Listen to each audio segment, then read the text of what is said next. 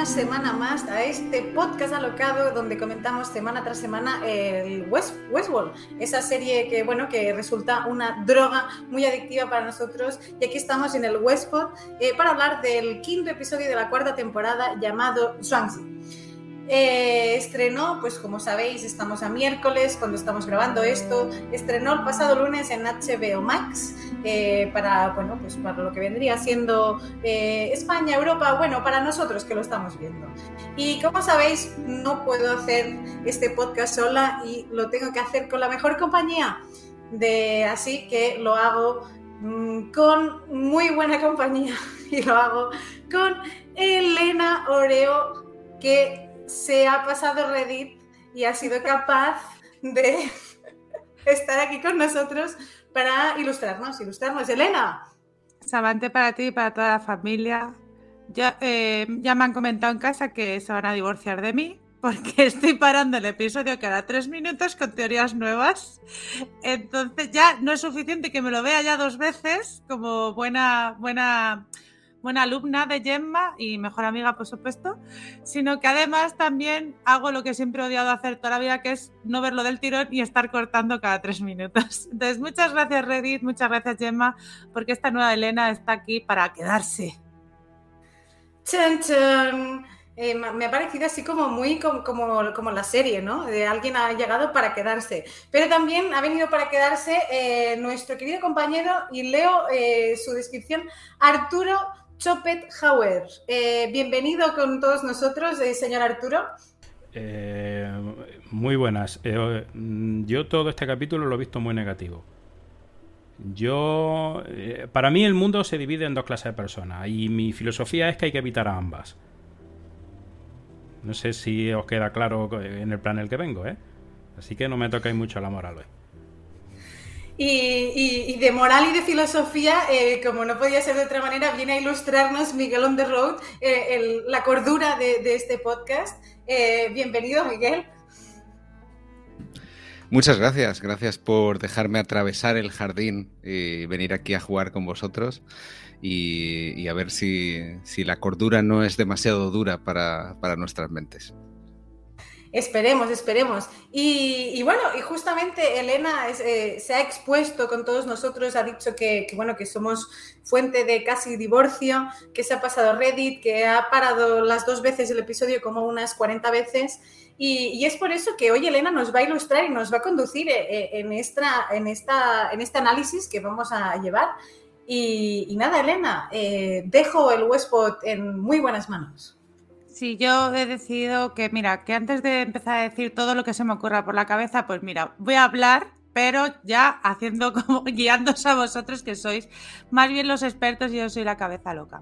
Entonces, lo primero de todo, Gemma, antes de empezar con el, con, con el análisis del episodio, vamos a analizar, como siempre, el título hay que empezar por el título primero, entonces no te mutees tan pronto porque tienes que comentarnos eh, esto qué significa, porque seguro que tiene un significado, eh, esto de Swansea, Swansea, Swansea, como, como se diga, vaya. Swansea era eh, Schwarzenegger para los amigos, este, bueno, estaba ahí, pero, pero no, eh, yo he hecho, mientras estabas diciendo esto, estaba haciendo como Homer cuando se mete entre los setos, ¿no? Estaba haciendo así como una marcha atrás, porque, bueno, o sea, de, como siempre, eh, el título de, cada uno de los episodios te, te lleva a, pues, a, la cordura que hablaba Miguel y a que te explote la cabeza ya, solo de ver de qué va el título, porque dices, uy, Swansea nos llevan otra vez al, al Wall, porque lo pensé, digo, ostras, digo, a lo mejor pues volvemos hacia atrás y estamos volviendo a ver eh, pues a los guerreros de Chian o cualquier cosa, pero no. Eh, Yuanchi, ¿qué es? Pues mm, eh, también se le conoce, es, un señor, es un señor y unos libros, bueno, en fin, es un señor que, Miguel me va a corregir, pero se le conoce como Xuan Su eh, y lo ubicamos en el, en el siglo IV antes de Cristo. O sea, dices, pues hace un rato. Pero bueno, es un señor que se dedica a ser pues un fabulista, un cuentacuentos de la época. Sabéis que a los chinos les molaba mucho el rollo este de, de contar pues cómo funcionaba todo, pues mediante pues alegorías, pues mediante cuentecitos.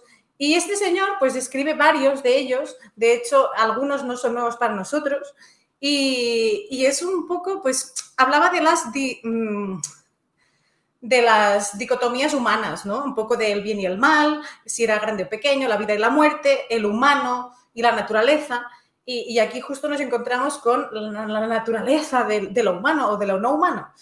Pero eh, varios, bueno, tiene dos cuentos así bastante conocidos. Uno de ellos es El sueño de mariposa, que, poco tiene que ver con el, con el cabaret de, de Maeve. Pero eh, para los mm, ilustrados en Matrix, que ya hicimos un especial en la variable, es un poco la realidad versus el sueño. Entonces, así como en grandes rasgos es un señor, que es este mismo señor que sueña, que es una mariposa, pero a su vez cuando se está despertando de este sueño, tiene dudas de si lo que ha soñado era realidad o si realmente era una mariposa que soñaba ser hombre. Entonces, ya nos viene a decir bastante por dónde va a ir el episodio. Es decir, quién es host, quién es humano, eh, cuál es la naturaleza de todos ellos. Pero mm, bueno, ahí está, ¿no? La transformación de las cosas. Y luego, eh, este señor también habla del orden espontáneo, que entiende el orden como el resultado de actividades voluntarias eh, de los individuos. Entonces, no como algo que viene de un gobierno superior, sino que, bueno, que el orden viene establecido por por la propia voluntad del ser humano. Que ahí también, toma ya, eh, estamos en la segunda línea del episodio, casi, como quien dice. Pero tenemos otra cosa, que está ahí, otro cuento que habla de, pues justamente de los peligros de ir en contra de la naturaleza de las cosas. Vaya, ostras, es que ya hemos Oh. acabado el episodio. Entonces, Caracoles. claro, claro. Eh, dicho todo esto, o sea, esto es lo que nos cuenta el Swansea, solo esto. Y, y Miguel seguramente nos pueda decir algo más y puede apuntar algo más, por supuesto. Sí, sí, bueno, eh, es, es, como has dicho, un, un sabio eh, taoísta, eh, no tan conocido como Lao Tse, un poco menos conocido, también porque, por eso, porque al, transmitir su conocimiento así un poco con fábulas, pues es un poco menos, menos fácil de, de, entenderlo, ¿no? Pero sí que hablaba un poco eso, de esa de ese estado natural, ¿no? Ese, esa edad de oro que, que, habíamos dejado atrás, esa Golden Age, ¿no? En el que, bueno, que los hombres vivían en común con, con los demás animales y, y ahí no, no, conocían la diferencia entre príncipe, entre príncipe y súbdito, ¿no? No conocían esa diferencia. Vamos a ver que hay un personaje que de repente se da cuenta de que tiene poder, ¿no? Por, por encima de los demás. Eh, ese jardín del Edén. Y luego también eh, tiene un cuento muy curioso en que dice que, se encontró un cráneo, una calavera en el camino y bueno, a él le dio tristeza pensar, bueno, qué triste que, haya, que, haya, que haya fallecido esta persona, ¿no? Y el cráneo le respondió, bueno, ¿y cómo sabes tú que, es un, que eso es triste, ¿no? Que, no estoy mejor que tú. y aquí también hay, hay ese dilema, ¿no? De, del, del ser o no ser. Y, y, creo ya con, con, todo esto, Elena, que, que te, pues ya está, ya, ya, ha acabado el podcast, ya está. Yo, ya hemos comentado no el episodio, ya está. Yo no sé qué está haciendo estos cuatro episodios antes cortándoos, la verdad. Es que yo creo que es mejor que yo vaya guiando un poquito, ya vosotros decís. En fin, pues vamos a empezar. Esta vez, en este episodio quinto, sí que tenemos escena precréditos, ¿vale? Y en esta escena, pues eh, te escuchamos a, la voz en off del de, gran hombre de negro, de Harris, hablando pues de una descripción de un mundo ¿no? en el que se encuentra, que, bueno, eh, dice, hay una belleza en este mundo, un orden, un gran plan, eh, bueno, etc. Esto lo volveremos a escuchar otra vez, pero bueno, va haciendo una descripción. Entonces, eh, mientras está esta, pues bueno, mientras nos está hablando esta voz en off tan tranquilizadora, ya sabemos que nos encontramos en un Nueva York muy distópico, ¿vale? Bueno, muy distópico para nosotros, los humanos, pero que, pero que para los hosts, a lo que nosotros conocemos como host, pues es un parque, es un parque creado por, por donde los hosts, pues bueno, van cuando quieren para divertirse. Yo le he emulado un poquito como cuando los Amish se van eh, dos años, se te pueden ir dos años como fuera un año fuera de su mundo, ¿vale? Para que luego puedan volver o, o, o no. Ya explicaré luego por qué pienso esto. Y bueno, nada, Eh, eh, y, además es que no es que sea un mundo mejor, porque según, según nuestro querido amigo, el hombre de hierro, eh, o de hierro no, el hombre de negro, es un mundo perfecto. Y ahí esto ya lo comentaréis. Bueno, entonces, ¿qué vemos? Aparece el hombre de negro en un restaurante, ¿no? Hablando con la típica pareja así como de snobs, ¿no? Y están hablando de la meritocracia, de que tú consigues lo, pues dependiendo todo tu esfuerzo, pues tú como que tienes ahí tus, pues tu, recompensa. Una bueno, también es verdad que este chico pues tenía pinta de que como que sus recompensas pues le habían ayudado como un poquito, ¿no? Y claro, aquí vemos como, pues bueno, esta pareja en realidad pues no parece como muy humana, sino pues que está, obviamente, está eh, moscarizada. Vamos a decir ya que esa va a ser la palabra, a ser eh, moscarizada. Y, bueno, y yo creo que eh, además es que vemos como que esto, esta parejita, ¿vale? cuando el hombre de negro habla con ellos y le, como que él les dice, bueno, pues eh, si nos conocemos hace cinco minutos y tú te crees que me llevas conociendo de toda la vida. Entonces aquí vamos viendo cómo va funcionando esta mosca y también vemos cómo eh, el humano, en este caso, eh, como que sufren, son conscientes, como que sufren, pero que no. O sea, está ese control, ese control dado, ¿no? Eh, y bueno, básicamente yo si queréis empiezo por aquí, lo mío es muy cortito, ¿vale? Eh, empezamos con esto antes del siguiente paso, que yo lo que veo aquí con este hombre de negro es que yo ya le veo como que tiene dudas, aparte de la voz en off que ya nos ha estado explicando, ¿vale? Tiene ya, se empieza a ver sus duditas, sobre todo en el aspecto de que habla con los humanos, y que no los ve tan sumisos como yo creo que eh, pues serían los hosts, los hosts anteriores al parque, ¿no? Sin tener esa autoconciencia. Entonces, bueno, autoconciencia, perdón. Y entonces ya cuando lo vi una segunda vez, eh, yo veo como que el hombre de negro ya se empieza a preguntar, o sea, más que a preguntar, empieza a descubrir cómo el funcionamiento de cómo somos las personas, ¿no? Que aunque moscarizadas, pues que somos genuinas y tenemos cositas así como, pues eso, pues de personas, ¿no? Como el, chico, pues hablando, pues que, nos está contando esa falsa ilusión de la meritocracia, que bueno, a ver, puede ser una falsa ilusión, no, eso lo he puesto así. Pero básicamente, pues, y luego ya aquí entra Clementine y nos iríamos a otro tema, pero yo creo que esta parte es muy interesante por cómo ver a este hombre de negro, ¿no? Eh, volviendo, eh, pues eso, empezando con las primeras duditas. Eh, a mí me, mola mucho y es así. Y, quería mencionar un punto que, luego a lo largo del episodio vamos a seguir arrastrando, que es también la presencia de un dios. O sea, se empieza a mencionar a Dios. Aquí dice que el alcalde eh, le había dicho que Dios me guía, ¿no? Y, tal. Entonces, eh, curiosamente, el concepto de la deidad en este episodio saldrá en reiteradas ocasiones también bastante vinculado al hombre de negro y al mundo este de, de. Eh, sí, sí, sobre el hombre de negro, eh, sí, soy Choped Hauer. Eh, el famoso. Yo iba a decir, el, el, del meme ese que siempre está de mala leche, que estoy pasando por aquí algunos que me han hecho gracia.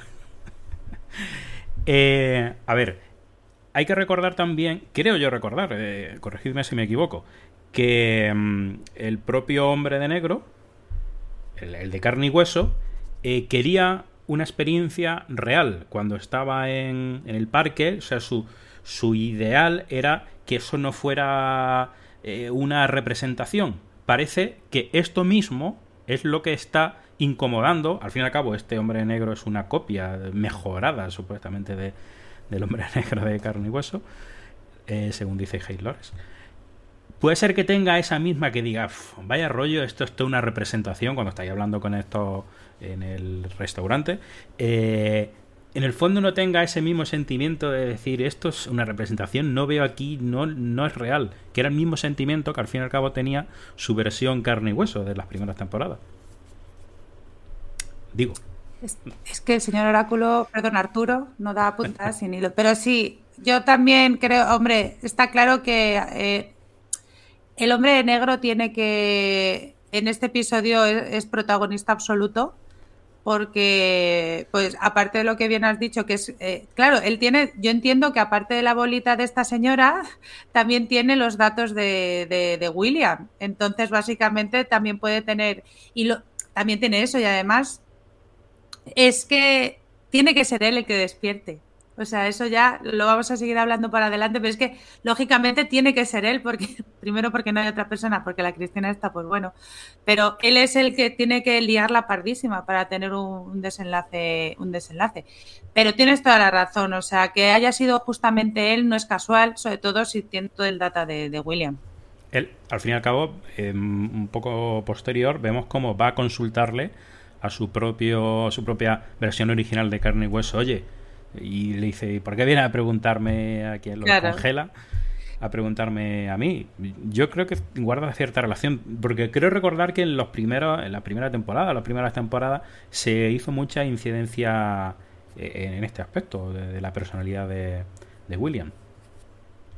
Y bueno, también es verdad que Dolores ya es una persona rara y hay como, todos son copias de Dolores. Entonces, pues bueno, también eso. Fíjate que yo me, armo, me armo un poco lío con eso. Y mira que no lo analizamos en su momento. Que, todas sean la misma. Dolores, o sea, porque hay una versión modosita, la versión eh, malvada de esta de las Gilores. Supuestamente todas son Dolores.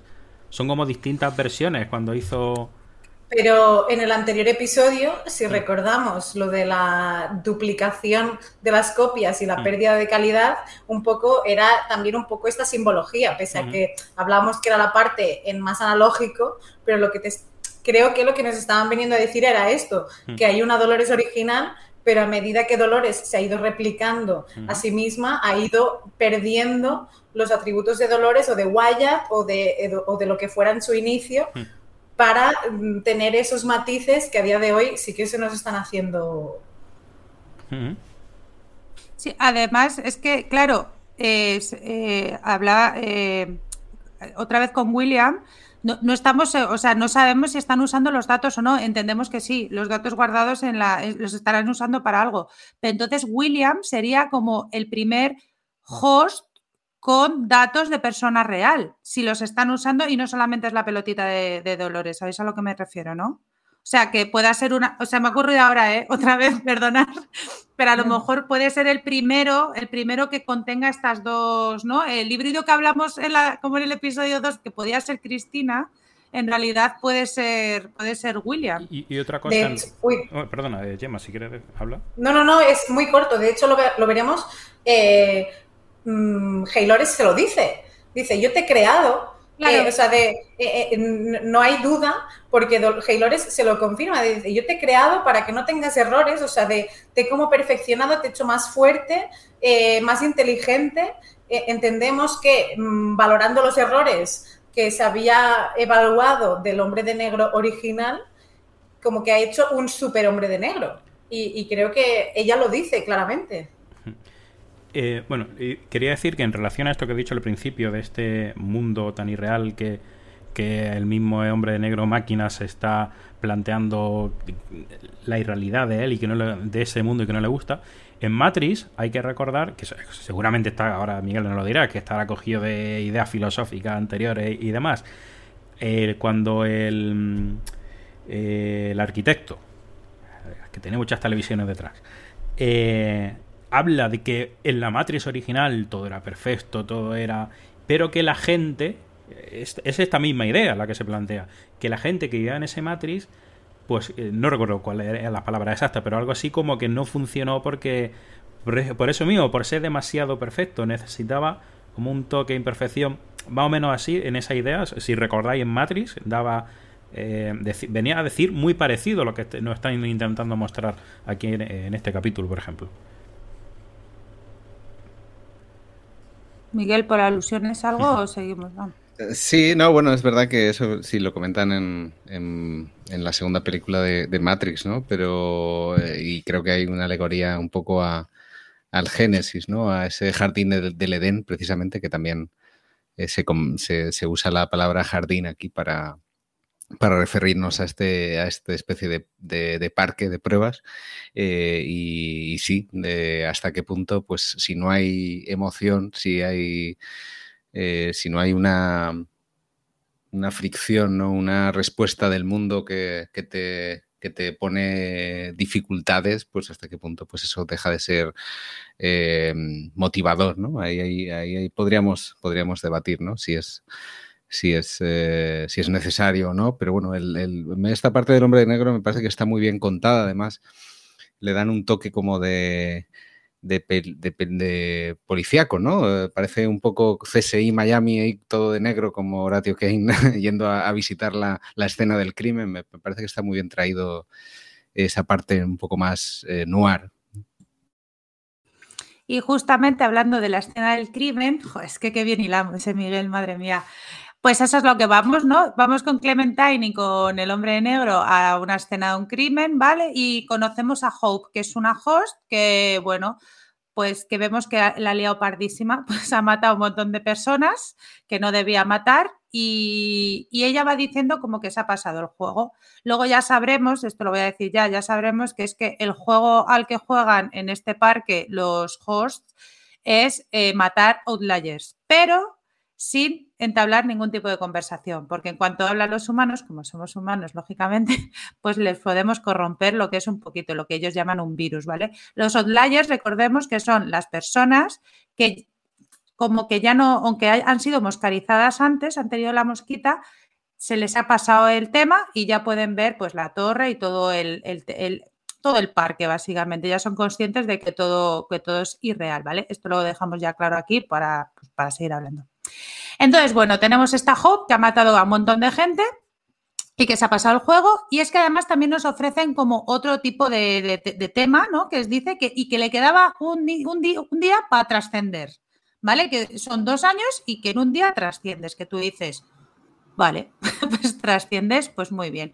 Luego ya descubrimos que trascender es como que te vas, yo lo que he entendido es como que te vas a un fondo de Windows, ¿vale? Que ha creado eh, esto me lo he inventado yo, pero bueno, eso es más o menos. Y, y, bueno, eh, aquí es, no sé si... Aquí será el, fondo de Mac, será el... claro, aquí, claro, porque ya está... Con, las montañas, ¿no? De, los parques nacionales. El Yellowstone, sí, sí. Ahí está, pues, pues, estará todo, pues tendrá una tarjeta gráfica un poquito mejor, pues ya sabéis, sin pantallazos azules y esas cosas. Entonces, bueno, básicamente, eh, pues eso. Eh, nosotros por lo que vemos desde esta parte es que el control eh, sobre los humanos, pues desde las moscas no parece tan evidente como, como pudiera ser en ese mundo perfecto que ha creado, que ha creado Haylores, ¿no? Porque, ah, bueno, aparte de que eh, a los humanos se les tratan como un bien muy preciado, lógicamente, porque no, tú no puedes hacer copias como hace Haylores con el resto de hosts. Claro, al humano que matas, persona a la que te cargas y ya te queda uno menos dentro del parque. Entonces, bueno, pues eh, hay que tratarlo, según dice el hombre de negro, como un buen Horacio. Bueno, va entre Horacio y, vamos, y un, bueno, y un señor, básicamente, como, eh, como el de mm, un señor lobo, como en Full Fiction, ¿no? Que te arregla todo. Entonces, pues eso, que hay que cuidar muy bien a las personas y no matarlas porque te vuelves loca. Eh, y este personaje de Hope nos va a traer mucha, mucha tralla. No sé si queréis comentar algo de esta parte y muy brevemente, de nuevo, eh, cuando decías que cuando empezaba eh, el episodio, mencionabas justo las tres frases así de hay belleza en este mundo, un orden, un gran plan. De nuevo, aquí eh, el hombre de negro le dije, le dije bueno, pues tú te, antes de trascender te vas a lo grande, pues claro que sí. Y dice, dudo que aprecies este sitio, el trabajo que ha supuesto, la belleza, de nuevo, eh, igual que eh, el concepto de deidad o, la palabra Dios tal cual se repetirá varias veces, también recordemos belleza, que hasta ahora estaba asociada única y exclusivamente a dolores, a, la Dolores Abernathy original, buscando esa bucolicidad eh, que se le había otorgado en el parque primitivo, eh, que parecía que la estaba buscando, pero ahora resulta que el hombre de negro, eh, ese señor tan oscuro y tan destructor, parece estar haciendo especial hincapié en, la, en la búsqueda de la belleza y en el mantenimiento de ella. Bueno, él o lo que le han vendido a él, también te digo. Pero bueno, Buen apunte, como siempre, Gemma. Además, es que estás hablando de Dios y es que vamos a llegar ya al punto donde más se les va a nombrar a ese Dios y a los dioses de la mitología, más o menos. Pues bueno, vamos a un siguiente paso, vamos a seguir esta trama, ¿vale? Vamos a meter ahora a Heilores y mirar, Heilores está aburrida. Pues han pasado 23 años y la tipa está aburrida. Pero está aburrida y, y además está, no está feliz. Pero bueno, esto nos da lugar a que hemos visto una escena de baile maravillosa con un hombre, eso sí, despellejada, con los dedos despellejados, tocando una canción maravillosa que es Perfect Day de Lou. Aquí entiendo que voy, antes de que aparezca William, yo sé que vais a querer comentar algo seguro porque es que esta escena es tan maravillosa, es tan maravillosa y a la vez tan espeluznante que es que eh, eh, no puedes dejar de mirar. Y justamente, has dicho espeluznante que vendría siendo el opposite, el contrario de belleza. Eh, están intentándonos vender una cosa que no es, y además ella lo dice, dice, cuanto más aceleras eh, el ritmo, cuanto más al límite pones al ser humano, aún moscarizado, eh, todo se va a la mierda. O sea, de hecho entendemos que el pianista le sangran los dedos porque lleva tocando mm, no se sabe cuándo y, los lleva hasta el hastío, que a diferencia de los host robots creados por humanos eran como de esa materia, pues no, no orgánica, ¿no? que no se destruían o, no veíamos esta destrucción, pero en cambio el ser humano sí. Entonces ahí también vemos un poco la diferencia entre el humano host y el humano robot. Eh, y por otro lado, también la interacción eh, que ella tiene con ellos, o sea, con ellos, o sea, me parece muy chulo, muy broadwayeriano eh, el hecho de, volvernos a recordar esos bailes, esas coreografías que al final mm, es eso, la búsqueda de la belleza. Joder, estaría todo el día escuchando, la verdad.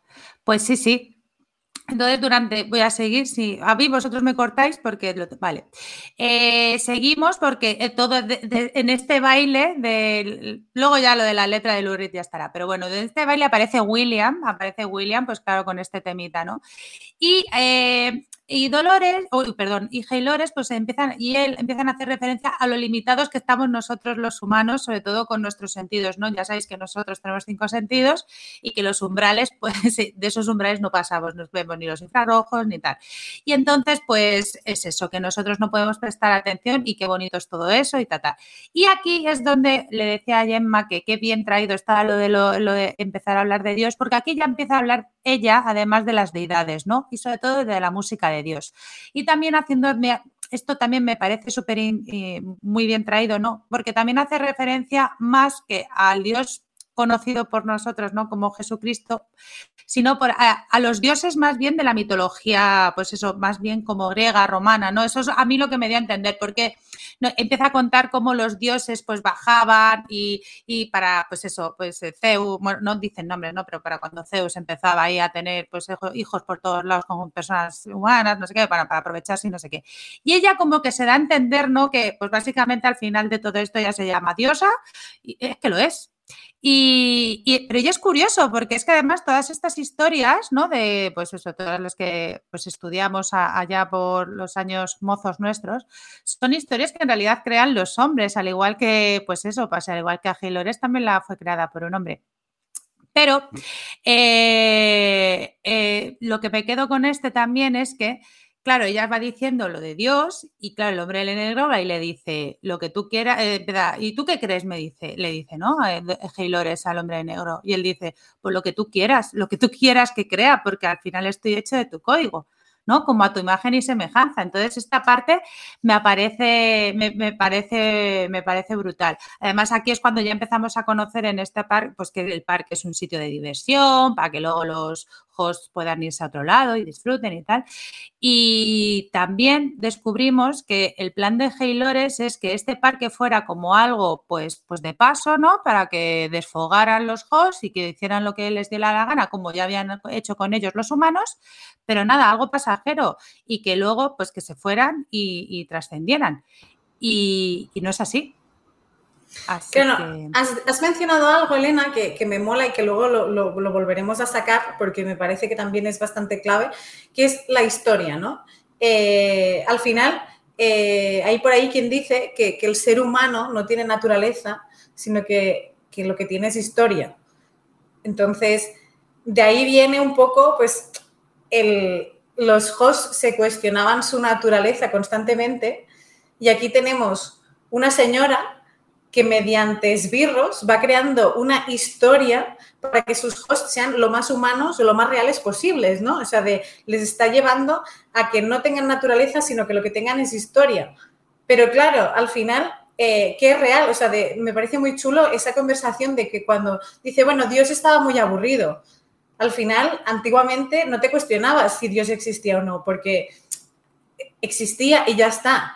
O sea, lo que es la creencia, pero llega un día que haces el clic y, y, socialmente se empieza a cuestionar si Dios existe o no.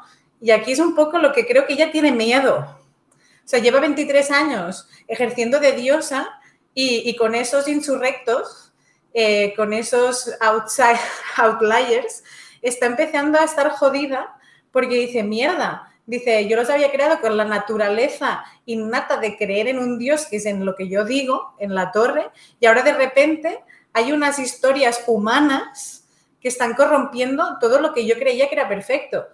Entonces, mm, no sé, me mola mucho ya de entrada que, todo esto salga en un baile y en una conversación así como de, como quien va al pan, se encuentra al vecino y le dice, hey, eh, pues que sepas todo esto. Sí, se confirma un poco lo que comentábamos en el otro episodio de que esto es un poco el campo de pruebas para una nueva generación de robots para que experimenten lo que es eh, ser humanos. Eh, y es, curioso porque cuando, cuando están ahí, pues eh, ella se queja de que no quieren pasar al siguiente, a la siguiente fase, ¿no? Es muy curioso. Y me gusta lo que comenta de que cuando la torre empezó a funcionar, los humanos estaban asombrados y les encantaba, que lo llamaban la música de Dios un poco como la armonía de las esferas, ¿no? Y, me pareció muy curioso esto, quizá el señor Oráculo nos puede ilustrar sobre el tema de las frecuencias. Yo sé que más o menos cuanto más bajas la frecuencia, como que más relajado estás, más eh, anestésico eh, te, produce y cuanto más alta, pues igual más activo, ¿no? Es como que puede realmente influir ¿no? en, nuestro, en nuestro ánimo. Eh, no te sabría decir, si digo la verdad. Hombre, sé que hay ciertas frecuencias, creo que las más bajas, que sí pueden producir efectos físicos tipo náuseas, ese tipo de, cosas, pero vamos, no, te sabría decir, si te digo la verdad. Sí, por el tema de las músicas, ¿no? Que, mm. por ejemplo, es, muy famoso el tema de que, de que antiguamente se, se podía eh, la armonía normal era el, 432 eh, y luego ya se, cambió a 440 para estandarizarlo y que, bueno, se supone que, hay quien dice que ahí se pierde un poco de, esa, armonía con, la naturaleza, ¿no? Sí, sí. Estas historias. hay, mucha conspiración respecto a la frecuencia de afinación. Esta del 440 o 440. Incluso hay escuelas, hay... Eh, eh, conservatorios donde son partidarios de utilizar el, creo que el 442 en vez del 440 que es el más estandarizado, pero no sé, ya te digo, yo he leído muchas conspiraciones en internet y no me creo nada. Yo, perdonad eh, el como inciso y como fan de Max Richter que somos aquí, eh, hay una maravillosa obra que se llama Sleep, que, compuso, y, doy fe, porque lo he probado, que te, que te lleva al sueño, que te induce al sueño. Es decir, tú estás escuchando, te empiezas a como escuchar eh, doble, pero no. y de repente, pues como que te pues lo que dice Miguel, la frecuencia, o sea, del corazón como que tú sientes como que te va relajando y es, un, es una pieza que te induce a, a ocho a ocho horas de, sueño. Bueno, pues después de esta vamos a seguir, vamos a continuar, ¿vale? tenemos aquí ya, eh, hemos dejado los bailarines aquí, a, los humanos bailarines, porque hay un problema. ¿Y, qué problema es este? Pues bueno, el hombre de negro y Hale se van a la torre y eh, nos encontramos a Hope, esa host que había hecho ahí una matanza de, humanos porque, bueno, pues porque quería callarles básicamente, pues se ha suicidado y tiene una flor, ¿vale? Eh, con ella. Entonces, eh, claro, ¿qué pasa con este suicidio? Porque no es el único host que se ha suicidado, sino que descubrimos que, bueno, un poquito más adelante descubrimos que ha habido 38 hosts que se han suicidado con este tema. Entonces, claro, ante este descubrimiento, eh, el plan de Haylores vemos que no está saliendo bien. Ella lo que quería, como hemos dicho antes, era que se fueran al parque, trascendieran, ¿no? A otro nivel y ya está. Y en realidad lo que quieren es que se están manteniendo los cuerpos humanos. Eh, ¿Aquí qué pasa? Pues bueno, que los eh, ella les ha dado libre albedrío porque el, hombre de negro le dice, ¿y por qué no, no les obligas? Y ella dice, no, porque yo les he dado libre albedrío y yo quiero que hagan lo que quieran, aunque quiero que hagan lo que yo quiera, ¿no? Entonces, claro, el hombre de negro además le hace una frase como, pero si lo hemos conseguido, ¿no? Hemos conquistado a los humanos, hemos hecho todo y además lo hemos hecho a nivel bíblico, que eso, la verdad es que es una frase súper genial. Y nada, y es que ella dice que ella no, que no les va a dar, que no les va a obligar, porque entonces era lo que hubiéramos hecho los humanos, que en realidad ahí pues no, no, falla la pobre señora. Y, eh, y bueno, Voy adelantando un poco más, ¿vale? Y vamos al tema de los atípicos, ¿vale? ¿Por qué vamos al tema de los atípicos? Porque es que esta ah, perdón, perdón. Paramos. Eh, esta conversación, como estabas hablando, eh, la están teniendo entrando en, la ciudad, viendo a estos atípicos. Y eh, justamente aquí es cuando te explota la cabeza y dices, me están dando gato por liebre, porque cuando se deshace el mapa de esta ciudad donde... Pero todavía no he llegado ahí. Ah, ¿no has llegado ahí? No, no, no, no. Ah, todavía vale, no he llegado ahí, pensaba que desarrollabas. Bien, gracias. No, no, no, no. Hago un lo tengo todo aquí apuntado, lo tengo todo apuntado. no, no, no, no. Eh, vamos, eh, o sea, voy a explicar lo que es toda la, toda la trama y luego ya ahí... Bueno, pues eso, que vamos con los atípicos, ¿vale? Esta mujer, con lo que está diciendo Hobbes, ha suicidado porque antes de ganar el juego, como ya decía, pues interactuó con un atípico, que resulta ser el vagabundo que, encontró Cristina, que le hablaba de la torre. Pues claro, ¿qué pasa? Pues que este señor dejó de estar moscarizado y, entonces habla con esta Hope, lo que pasa, y él solamente le dice, tengo, tiene una flor y dice, ay, esto es real y no sé qué, ella le dice sí, y le mata. Eh, claro, ¿Por qué no? Una de las únicas normas que tienen los hosts para jugar a este juego es no hablar con los outliers. ¿Por qué? Pues porque están pasando cositas como que se suiciden las 38, los 38 hosts, ¿no? Y, esto además lo estamos viendo eh, bueno, como bien ha dicho, ha dicho Gemma, ¿no? Esto todo lo vemos en una imagen maravillosa. en un mapa, además, vemos que hay que buscar a otra outlier que han, que han que, han encontrado, ¿no? Y es Will, es el hombre de negro el que tiene que, el que, tiene que encontrarla. Tenemos un mapa maravilloso, como bien ha dicho nuestra Gemma. Y Gemma, ¿qué pasa con este mapa maravilloso? Que se desvanece en una silueta de un laberinto. ¡Boom! Drop de maravilloso. Ya está. Eso es muy bonito. Y por otro lado, eh, y ya este es comentario ya mío porque vamos a parar aquí, Aquí vemos la cagadita, la cagadita de Haylores con el hombre de negro. ¿Por qué? Porque Haylores le empieza a echar un poquito lo que hemos comentado antes, ¿no? Tú eres una versión mejorada de William, ¿cómo podéis cometer estos errores? Es que yo te he hecho perfecto y fíjate tú lo que estás liando. A ver, mujer, Haylores, amiga mía, ¿qué estás haciendo? Que tú tienes a tu líder ahí, a tu manito derecha, y eso no es de buen líder. Un buen líder no va mal metiendo mierda para que el otro se sienta inferior, porque se va a liar. Haylores, se va a liar y eso está así. Entonces está enfadando a su mano derecha y eso no está bien. Pero, además, ojo, que, además, o sea, el, hijoputismo que, que, le sale por las venas, porque además se desangra ahí, eh, le está diciendo que toda la persona que interactúa con un, eh, un extraño acaba colapsando y dice, mira, ¿sabes qué? Mira, ve tú que ya voy George, ¿sabes? Es como de, muy bien, señora, pues claro que sí. Entonces dice, sí, de hecho, como de puta madre, pero mira, si te mueres tampoco pasa nada. ¿Hola?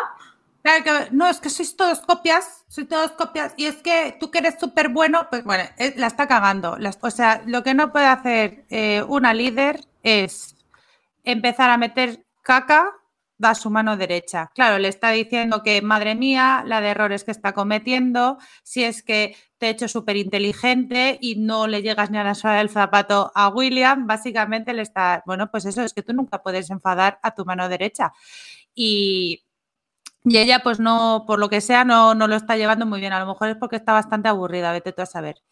Y además, bueno, hay otra, hay otra cosita aquí que yo me he fijado en el episodio que, claro, eh, llega y le, comenta a William que, claro, que hay una típica y que los rebeldes están yendo a por ella y que vaya él a por ella también. Entonces es como que ya sabe que hay rebeldes y que encima que están entrando, pero ella no va a hacer nada. O sea, ella como que les deja pasar y, eh, y, bueno, y para y, manda a, bueno, pues a este señor lobo, ¿no? Pues al hombre de negro también a por ella.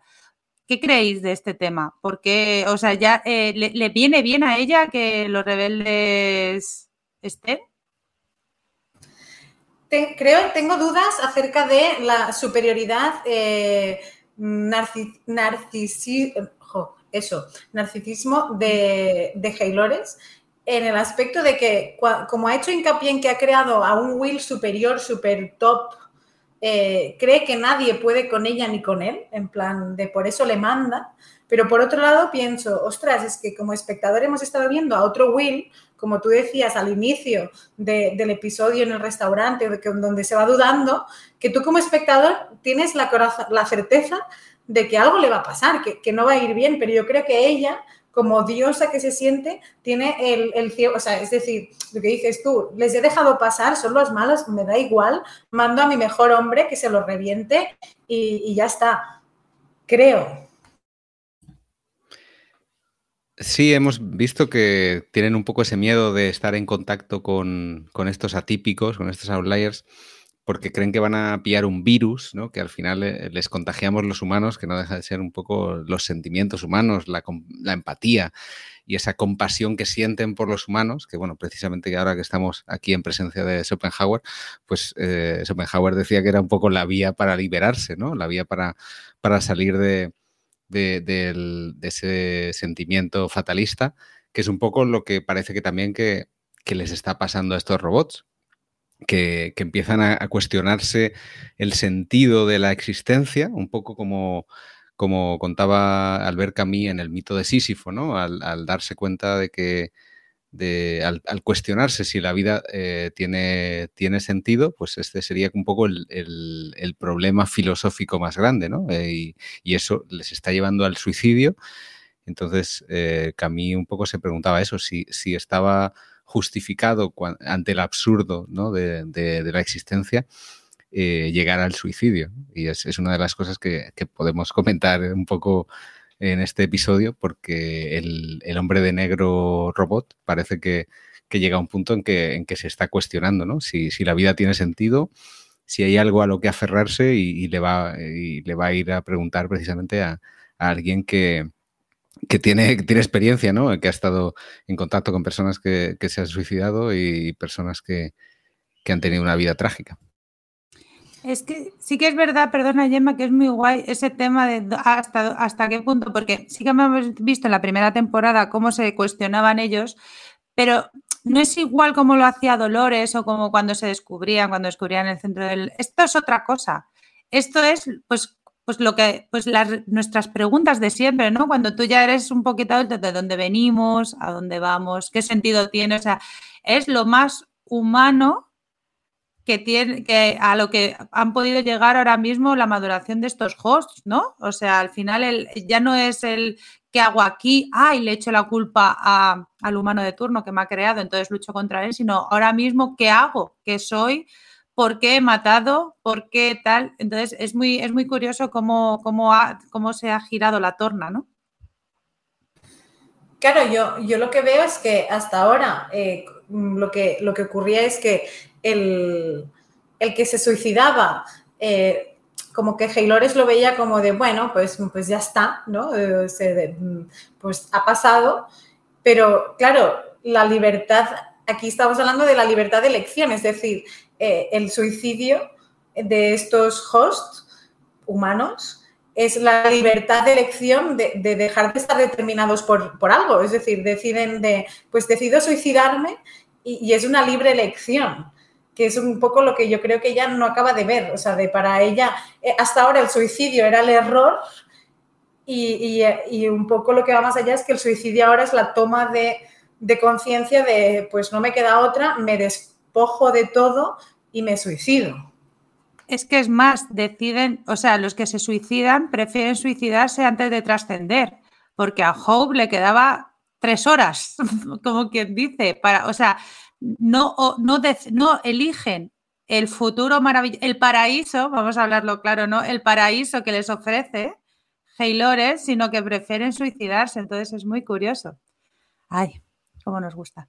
Bueno, Voy a continuar, ya que hemos hablado de estos rebeldes, ¿vale? Pues vamos a ver qué tal le va a Stabs con estos, con estos amiguetes. Pues nada, vemos como los rebeldes, les vamos a llamar así, los rebeldes y Stabs, llegan a la ciudad y eh, el líder, ¿vale? Que se llama Jay, pues bueno, nos confirma mientras habla con Stabs que, pues mira, que los, los humanos, los que están ahí moscarizados, pues siguen una narrativa que les impide cuestionarse su propia realidad.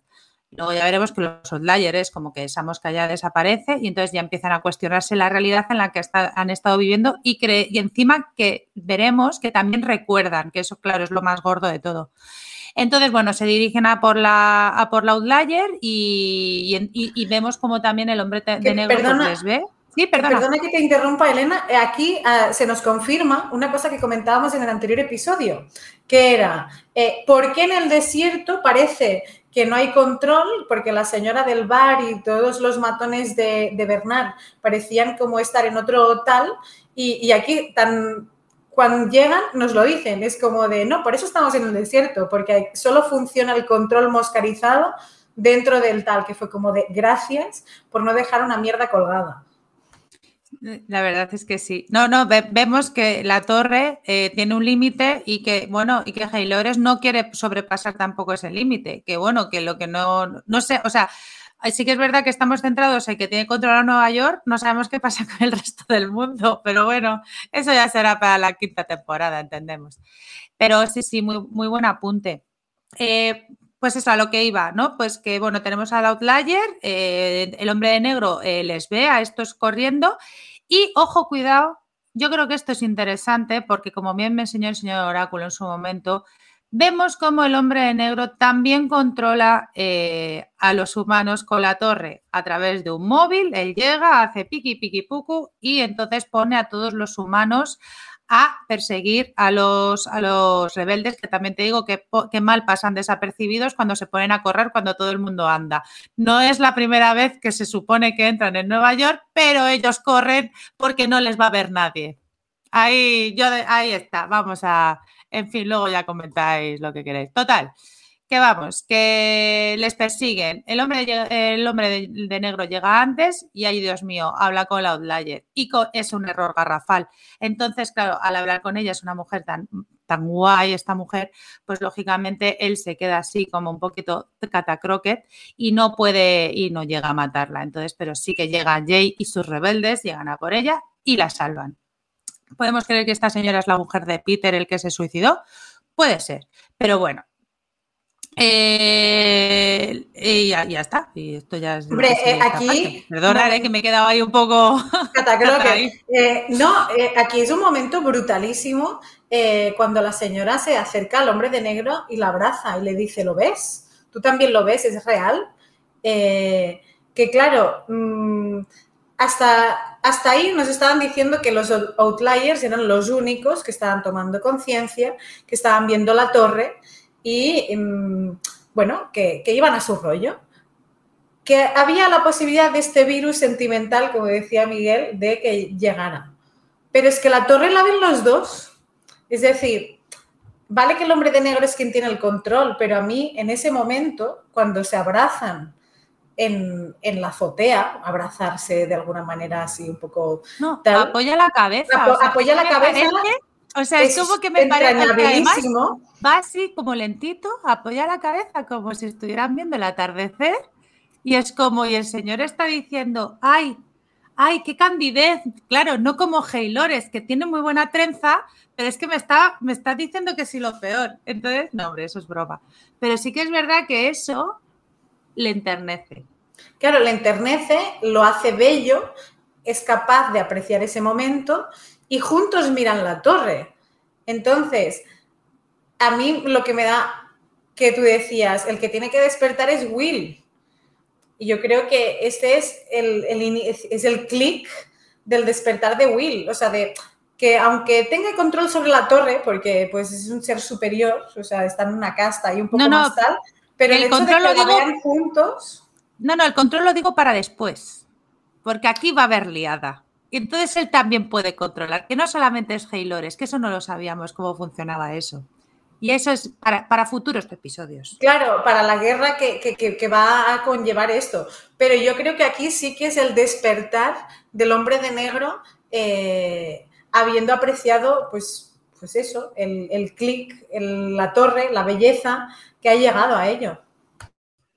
es posible que, Ah, perdón, sí, sí. No, digo, me pregunto si ese hombre de negro que se quedó supuestamente enterrado por allí que vosotros decíais que no, eso es que no está. Pues no sabemos si puede estar o no. A lo mejor lo recuperan y tenemos un enfrentamiento entre dos hombres de negro. No lo sé. Lo dejo caer por ahí. Podría ser. Podría ser, pero es que no, no lo sé. Yo lo que iba a decir era que a lo mejor el humano es el laberinto del host lo que pasa es que todos mueren, pero nos suicidamos. Les suicidamos. Claro, es muy duro, ¿eh? Es muy duro ser humano y llevar a un robot, pues eso, como al robot Emilio, ¿no? Al suicidio. Pues no, o sea, no. Pero, bueno, el humano que descubre la realidad, ojo. Claro, es que aquí yo creo que llegaremos después en, esa conversación de Williams. Eh, al final, hemos visto que el laberinto era el protagonista, ¿no? O sea, de el, el maze y el centro del laberinto eh, antes era el, uno mismo host y yo creo que aquí eh, en el centro del laberinto está William humano, eh, en este caso el, centro del laberinto humano para recuperar todo lo que se ha perdido con la robotización. O sea, antes parecía que el ser humano era el más errático, el más cabrón, el, el que todo iba mal y que gracias a la robotización se conseguía la perfección casi absoluta de lo que queríamos, del estándar de humanidad, y ahora hemos visto que, no, que hemos, hemos hecho la revolución de las máquinas, se nos ha girado en contra y, lo que creíamos tan perfecto, pues no lo es, que, a lo mejor hay que volver un, paso para atrás y hay que volver a, lo humano. Sí, sí, yo he apuntado aquí en mi cuaderno eh, déjà vu, porque eh, estoy teniendo déjà vu de la tercera temporada, ¿no? Este William que se enfrenta un poco, ¿no? A, su, a sus demonios, a su, a su código, a su, a su historia, ¿no? Y aquí el propio se encuentra con el William original y le dice, bueno, me parece que has llegado al mismo punto al que llegué yo, ¿no? A ese centro del laberinto. Y ahora yo, yo no sé qué hará este, este William Robot, si se cansará ya de de obedecer, si dirá, bueno, pues igual, eh, porque además el, el, Will original está ahí como en Futuramas, está la cabeza y no sabemos si está el cuerpo. es como Nixon. sí. Y yo creo que, igual dice, mira, déjame a mí aquí, me quedo aquí, tú a Londres y yo a California y hacemos aquí un cambio de, de papeles porque yo ya estoy un poco harto. Claro, es que justamente lo que, lo que comentaba Miguel es a lo que justamente vamos ahora, porque de repente volvemos a escuchar esa voz en off que escuchábamos al principio de Will, donde hay belleza en este mundo, un orden, un diseño grandioso, vamos, en definitiva, un mundo perfecto. Y tras esto, pues vemos al hombre de, negro que está despertando a William, ¿vale? Para que le ayude a responder las preguntas que se está cuestionando. Pues eso, ya vemos cómo empieza a, dudar de Haylores, sobre todo en el momento en el que dice, a lo mejor el mundo que han creado eh, no es tan perfecto pero porque no es un, o sea, no es el mundo del hombre de negro, sino que es que es el mundo de ella. O sea, el hombre de negro ya es consciente, bueno, siempre lo ha sido, de que ese mundo que ha creado, esa perfección en realidad no es suyo, sino que es todo, eh, es eso, que lo ha creado, que lo ha creado ella total. Y bueno, Seguimos un poco más rápido porque, claro, ya están hablando de ese virus que, claro, dice, claro, es que los humanos nos estáis metiendo un virus. Claro, el William se descojona, no puede porque tiene mano y brazos completamente atados, ¿no? Pero se descojona diciendo, pero que nosotros no estamos contagiando nada, chiqui. Eh, que en realidad es que a lo mejor es que tú estás llegando a tu centro del laberinto, ¿no? Pues eso, a una autoconsciencia y ahí es cuando bien dice Miguel que le ha preguntado, eh, ¿pero tú te quieres suicidar? Y el otro, pues chico, no lo sé, me lo dices tú. Y dice, pues es que yo no te voy a decir nada, tú me ves aquí que yo puedo hacer algo. Y bueno, es que al final es lo que decía yo antes, ¿no? O sea, que eh, ha llegado a la típica pregunta que, claro, siendo host no es igual que siendo humano, que es de dónde soy, de dónde vengo, cuál, qué, cuál va a ser mi paso en este mundo, ¿no? Y, y, claro, ¿y quién es el Dios aquí, no? Me quiero suicidar, eh, porque es que, es que son todo, pues eso, son todo preguntas que nunca tienen respuesta y, siendo una persona, o sea, una persona, en este caso, un host tan inteligente, pues él busca las respuestas, pero, ay, amigo, como persona humana te digo que no es tan fácil encontrarla. Y, bueno, y además aquí nos dan la clave del episodio, eh, que es cuestionar la, naturaleza de tu realidad, porque no solamente se la va a cuestionar el hombre de negro, sino también se la va a cuestionar nuestra querida Cristina, la que iremos ahora. Pero antes de ello, os dejo hablar. Pues a mí, sinceramente, perdón, es que me explota la cabeza porque es como de que tú cuestionas la naturaleza, eh, pues yo tengo el déjà vu de Ford, ¿no? De, todas esas ilustraciones que le decía a, Dolores. De, hecho, eh, en el maravilloso mundo de Reddit, y, antes de que saltemos, le dice Ford a Dolores, dice, tu mente es eh, un jardín vallado. Vaya, ¿no? Entonces le da estas, dice, aunque todo se vea la mierda, pues las flores estarán ahí. Y es un poco el, mensaje que creo que le da Will a sí mismo, de no dejes que um, se apodere de su mundo, eh, hay algo más allá y tú eres la esencia. O sea, yo creo que ahí sí que es, sin duda, el centro del laberinto en esta temporada es la torre y, el, monigote es, es Will humano, que yo creo que ahí estoy dudando, y ahora que iremos a Cristina, estoy empezando a dudar quién ha despertado a quién y en, base a qué, porque tenemos la figura de Teddy, que siempre es asociado a Bernard, pero a su vez la revolución de Dolores, pese a que estaba creada por Ford y por Arnold, está empujada por Will. O sea, durante toda esa guerra de, Will, buscando el laberinto, es Dolores y Will, uno empujando al otro. Entonces, tengo esa duda, pero duda bonita, de este Will Host, ¿qué va a pasar? O sea, de quién, hacia dónde va a ir.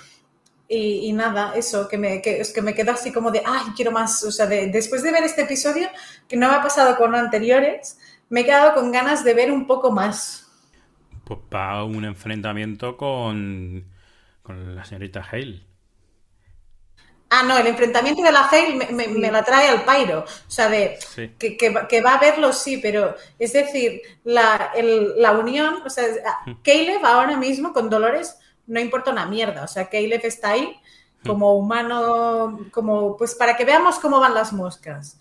Pero al final siempre ha habido una, trilogía del parque original, que es Bernard, con el, con el ideario y con el jugador original, que es Will y, con la host original que es Dolores. Vale. Y, esta, y esta trilogía es la que ahora mismo me perturba. O sea, Haylores como si mañana explota la cabeza. Aquí hay un personaje, que lo has dicho tú antes, que es el que yo no termino de ubicar de dónde sale. Teddy. El Morfeo de, de, de esta temporada, vamos a decirlo así ese personaje de dónde sale, porque estáis diciendo, eh, creo que fue Elena la primera que lo dijo, que es Bernard quien está. Bernard está ¿dónde está? Equivocación absoluta. Esto es lo que pasa cuando digo muchas cosas a lo loco. Más pues o menos tengo que fallar en muchas. Si hemos visto ya la estructura que tiene de líneas temporales y que estos han ido a buscar a desenterrar a, a Maeve y que estos se han ido a donde hemos visto que han ido en este capítulo, el otro grupo del chino, como decimos. Eh, no sé, no sé dónde ubico este personaje. Elena, al principio, ha mencionado, no sé si cuando antes de grabar. En voz en off. Algo así como si, fuera un personaje, como si se lo estuviera imaginando, si no fuera alguien real que. Yo he leído en Reddit un hilo de un chico hmm. que, o chica, no sé, de un usuario, que decía que eh, a lo mejor él pensaba o ella pensaba que eh, Teddy era una invención de Dolores. Yo, yo creo que. Como que no era real, como que Dolores es como si Dolores estuviera hablando como con Paul Bettany en, en, en una mente maravillosa, ¿vale? Eso como si tuviera esquizofrenia. Ya está muy trillado. el Pero claro, el la gente le y respondía, ¿y cómo es posible? ¿Y cómo es posible que Maya le conociera? Entonces ya Hmm. este, pues de- esta persona decía, pues entonces Maya también. Entonces es como, bueno, y luego todo es un sueño de resines, ¿no? Pues, Entonces, bueno, eh, Digo que ahora mismo para mí ese personaje, el origen de ese personaje y que parece que sabe de, de la historia de Dolores y sabe toda la historia del parque y demás, que- ¿de dónde ha salido? Es lo que De- a mí me... Yo eh, no, no le quito la razón a Elena, es decir, el origen es Bernard, que es quien, quien pero el origen, el origen original, es decir, de cuando te escudas y cuando defiendes que te han castigado en el cole, ¿sabes? Es que como que ahondas ahí, pues el origen es Bernard, pero yo creo que es la pelotita original de Dolores residual, de, es la Dolores auténtica, que, que sigue estando ahí. Es decir, que dado que Dolores es quien está creando, que Teddy le ha dicho, y ahora lo veremos, que está creando las historias, que ella misma eh, es capaz de diseñar historias, yo creo que hay como, pues, cuando hurgas en el disco duro, hay como en el fondo profundísimo, que encuentras esos archivos que no sabes nunca para qué saben, pues ahí está eh, eh, ese residuo de Teddy, ¿no? La voz de la cordura que durante toda su hazaña, durante toda su busca del laberinto, que era primera y segunda temporada, estaba haciéndole de, de fiel escudero. Entonces, yo creo que es un poco la, la salida de- de la oscuridad que ella misma se ha creado. No lo sé, ¿eh? A lo mejor. A ver, yo entiendo, yo entiendo que el- cuando descubramos. Es bonito, es, es bonito también tener dudas, señor Oráculo, es bonito tener dudas sin responderlas. Como la nueva Elena que soy. Es bonito, ¿sabes por qué? Porque no te rompes la cabeza. No, pero va en serio. eh, cuando eh, es que yo- eh, va a ser una de las claves, ¿no? Para el final de temporada, va a ser descubrir dónde, quién es, dónde ha de dónde ha salido Maya y de dónde ha salido Teddy. Porque a lo mejor, oye, que a lo mejor este usuario de Reddit sí que tiene razón, ¿eh? Y a lo mejor es todo imaginado. Recordemos todavía el humo de la, de la habitación. Ese humo de la habitación que todavía no tenemos respuesta de lo que es. Pero, pero bueno, yo creo que ahí van a ser una de las claves. Dime, Miguel. Eh, no, sobre el humo, es verdad que me he fijado bastante en la intro y ya le empieza a ver sentido, ¿no? Porque al saber que esto es un, un lugar en el que se, se- se prueba o se, se pone en marcha a una nueva generación de robots, yo veo ahí una especie de incubadoras, ¿no? Como una especie de embriones que están ahí en... eh, y, sería algo así como que cuando un poco lo que vemos después al final, ¿no? De, de que hay como una parte trasera, un backstage, y quizá por ahí eh, pues se, se pueda entender, ¿no? Que, que hay, Es hay verdad. algo ahí. Vamos, vamos a ir con esto porque ahora sí. ah, joder, Eh, Miguel. perdón. Vamos con lo de Cristina, ¿no? Eh, per- perdonad, bueno. es que me acabáis de recordar, he, tenido que ir a buscar mis comentarios guardados de Reddit, porque hay comentarios que los guardo, porque me hacen mucha gracia. Y hablando de eso, justo decía, hombre, pues el, el, el humo es el humo negro, creado por los otros que son muy peligrosos. Me Dice que, bueno, que- dice, y claro, tenemos ese, que, apretar ese, que, que apretar ese botón cada 108 minutos, o sea, de- reconvierte la historia de The Westworld en, en Lost, pero cuando habla del humo, digo, es que Elena, digo, ves, digo, el humo negro tenía que salir por algún lado. Además, hay otro comentario en Reddit que me he encontrado hoy también del capítulo 4x05 que habla de todo Lost. Que habla de todo, todo el Lost. Es maravilloso. Pero sí, bueno, vamos, a, vamos con este tema de Cristina, que es que es lo. Bueno, voy rápido, chicos, no os preocupéis. Bueno, Cristina ha conocido a Teddy y Cristina está feliz. Ya no llueve. Cristina es un poquito como Aaron. Si está feliz, pues nada. Pues Aaron de The Walking Dead, para quien no nos escuche. Bueno, total, que se despierta como siempre en su narrativa, ¿no? Pues ella toda bonita, feliz y tal. Está muy feliz. Y Maya, ahí nuestra Maya, que no sabemos de dónde sale, pues bueno, eh, vuelve a tener pesadillas. Claro, una de las teorías que decía este, esta persona era que Maya eh, no podía ser inventada porque está comentando lo de las moscas. Claro, ya recordamos en la semana pasada que Maya había comentado que tenía esas pesadillas con su, de, de sus padres o algo así, que se le metían las moscas. Entonces, por eso es posible que no fuera inventada. Pero bueno, esto lo dejo así como puntillito. En fin, Cristina tan feliz con ella, y ella solamente hablando, ¿eh? ni beso ni nada. Pues ella se va a trabajar y madre mía, aparece el jefe, que qué pesado es.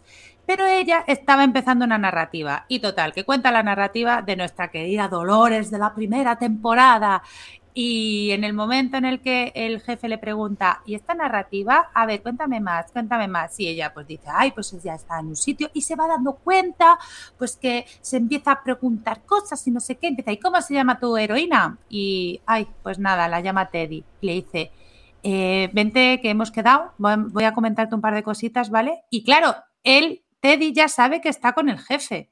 Entonces, claro, esta teoría de que se está inventando a Teddy, pues oye, también es tal, pero es que, bueno, el jefe escucha el móvil, Miguel Di o Arturo. También fue, el nombre, José También fue quien se enfrentó a este a este primer consciente, que es lo que es eh, no sé cómo enlazar eso también, que tiene una manera de aparecer y desaparecer un poco extraña. Ya, pero acuérdate, acuérdate que ella tuvo como un blink. ¿Vale? Que de repente desaparecieron los dos, que era como un poco raro. Puede ser, sí, es cierto, eso es cierto. Por eso es, posible que podamos enlazar por ahí y que fuera ella misma, el, ese clip fuera ella misma quien se... No, a ver, voy a hacer un spoiler, ya te dejo mm. Miguel, voy a hacer un spoiler de alguien que no haya visto el Club de la Lucha. Quitaros el minutito por si acaso. Spoiler Club de la Lucha. A lo mejor es Edward Norton y Brad Pitt. Ahí lo dejamos. ¿Eh? Puede ser, lo hemos visto ya, chicos, lo hemos visto ya. Fin del spoiler. Miguel, por favor.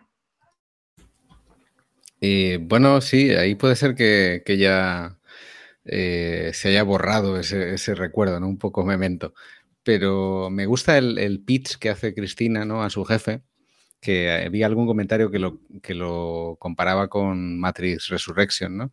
Eh, porque hay un poco de metalenguaje ahí. Parece que, podrían ser los propios Johnny Nolan y Lisa Joy pensando en, lo que quieren contar, ¿no? Una chica que, empieza a ver que hay algo que no, que no funciona en el mundo y es una historia difícil de vender, ¿no? Y ahí quizá es cuando se empezaron a, interesar por los derechos de, de, Westworld, ¿no? Y decir, ah, pues si esta chica vive en el parque de robots del oeste, aquí sí que podemos eh, vender esta historia, ¿no? Me pareció como que había un poco de metalenguaje de, de cómo se podían sentir ellos al decir, bueno, es que no quiero contar lo típico de asesinatos, muertes, quiero contar la vida de una chica que, quiere que, las cosas sean bonitas. ¿no?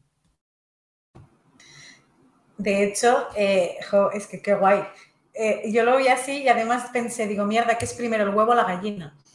Porque claro, si ahora de repente vemos que Dolores está creando una historia de una chica bucólica que, como decía Miguel, vive en un parque buscando la belleza, al final es que la primera historia y la primera temporada ya venían condicionadas por un pensamiento así. Es decir, había una Dolores detrás de todo esto y estamos en, en un loop infinito que nos explota, que no, ¿eh?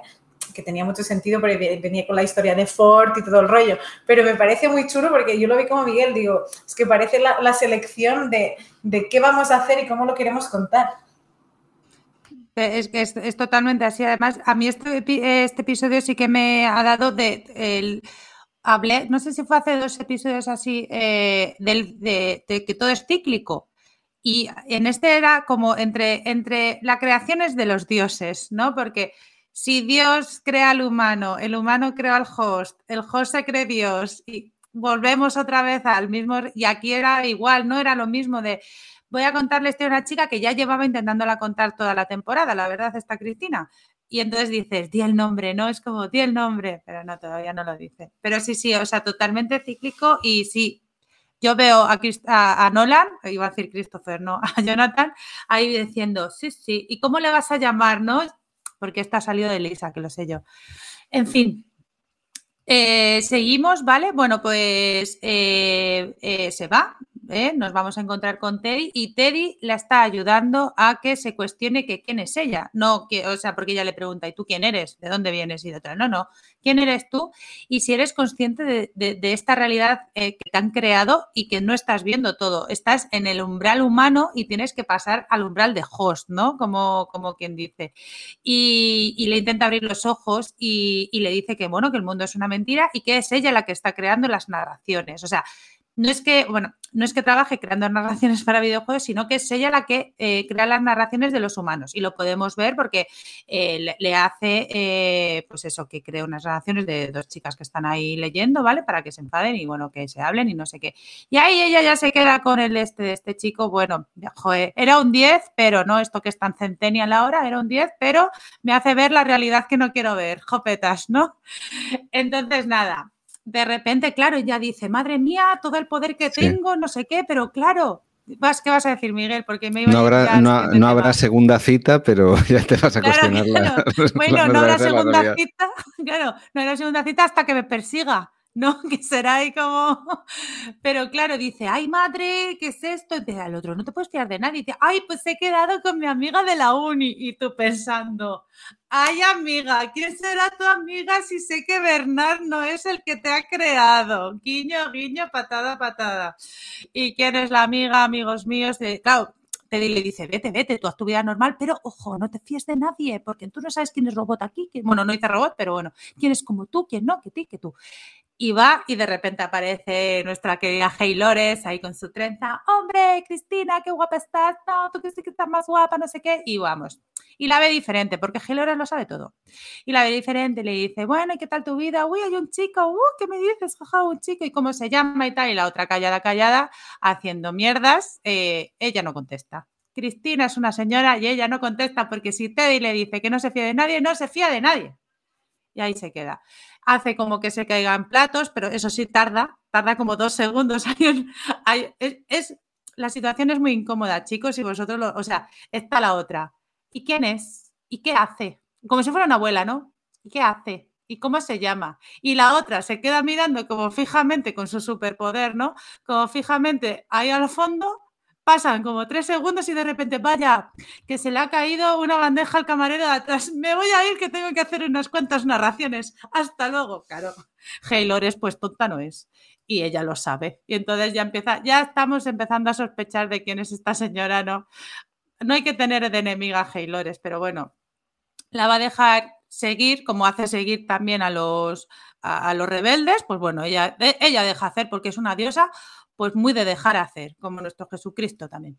Entonces, pues nada, Después de, no, sé si queréis comentar algo de esta, inter, eh, porque es muy guay, la verdad, está cuando hablan Haylores y, y, Cristina, bueno, que hablan, que en realidad no dicen nada, pero es, muy curiosa. Miguel. Sí, bueno, podemos acabar ya, si quieres, eh, un poco la trama de, Cristina. Vale, vale, pues mira, seguimos. Eh, bueno, total, que eh, ah, bueno, hay una frase aquí que sí que dice Haylores que dice, eh, puedo obligar a hablar a la gente, que es como Dios, y la otra como que pasa. Bueno, es que es todo muy, es todo muy raro. Entonces, bueno, ya total, que esta mujer vuelve a la oficina y empieza ya a cuestionarse lógicamente lo que le había hecho Teddy y busca en sus archivos a Charlotte Hale y no aparece nada. Pero también busca los archivos de Dolores Abernathy, que es tan bonito cuando dice su nombre.